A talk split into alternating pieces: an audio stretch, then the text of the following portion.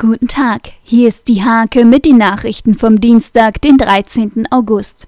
Die Gebäude Lange Straße 12 bis 16 in der Innenstadt werden Ende August in Nienburg zwangsversteigert. CDU und SPD im Stadtrat wollen, dass die Stadt die Häuser kauft. Sie können sich dort die Bibliothek vorstellen. Die Dokumentationsstelle Pulverfabrik Liebenau besteht seit 20 Jahren. Am Wochenende hatte der Verein eingeladen, um die wichtige Gedenkstellenarbeit zu präsentieren. Während der Nazizeit gehörte die Fabrik zu den größten Rüstungsanlagen.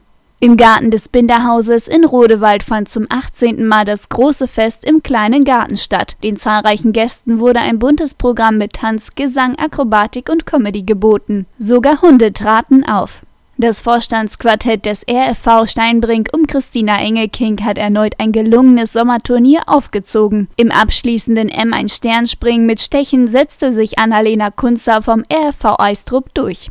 Die Rehburger Raptors feierten an diesem Wochenende den ersten Sieg der Vereinsgeschichte. Mit 75 zu 0 siegten die Landesliga-Footballer bei ihrem achten Spiel in Oldenburg. Diese und viele weitere Themen lest ihr in der Hake am Dienstag oder unter www.diehake.de.